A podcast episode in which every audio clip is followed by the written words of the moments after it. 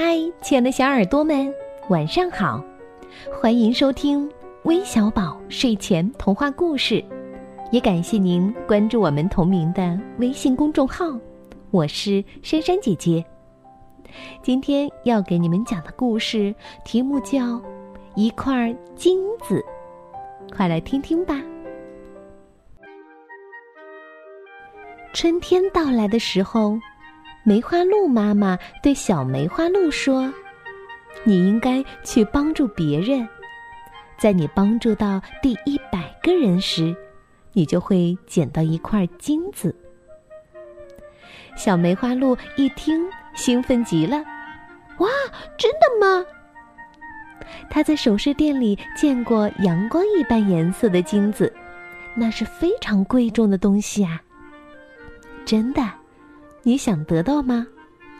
梅花鹿妈妈微笑着问他：“嗯，当然想。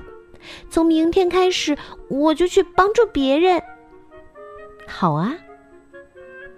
第二天，小梅花鹿高高兴兴的出了门，没走多远，就看见山羊爷爷的独轮车陷在泥里了。山羊爷爷怎么也推不出来。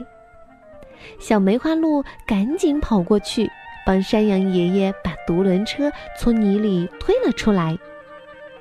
哎呦，真要谢谢你呀，孩子！山羊爷爷捋着白胡子说：“嗯，不用谢。”小梅花鹿继续向前走。下午，他又帮兔子奶奶把一袋黄豆背回了家。虽然他累得大口喘气。可他心里愉快极了。在兔子奶奶说“谢谢你”的时候，他已经跑到下一个路口了。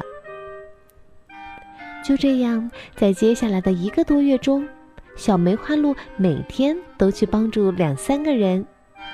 他越来越觉得帮助别人的时候，自己也非常快乐。终于，在一个黄昏，他帮助了第一百个人。当时，黄牛伯伯正打算把长在陡坡上的一棵草药拔下来，可他怎么也爬不上去。黄牛伯伯，别急，我来帮您。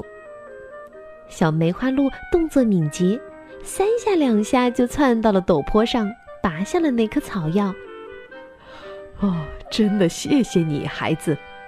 你不知道，我的哥哥病了，必须要用这种草药才行。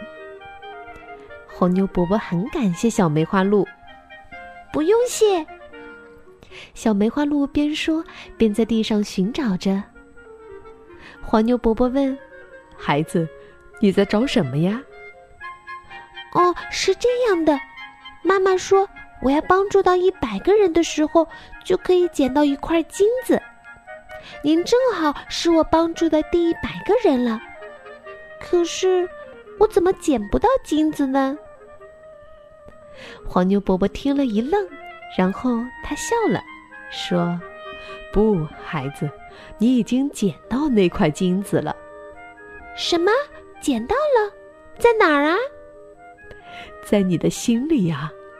现在你已经有一颗金子般的心了。”“金子般的心？”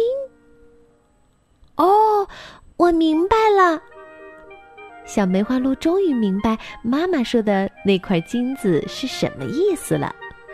它高兴地往家里跑去，它要把自己已经捡到金子的消息告诉妈妈。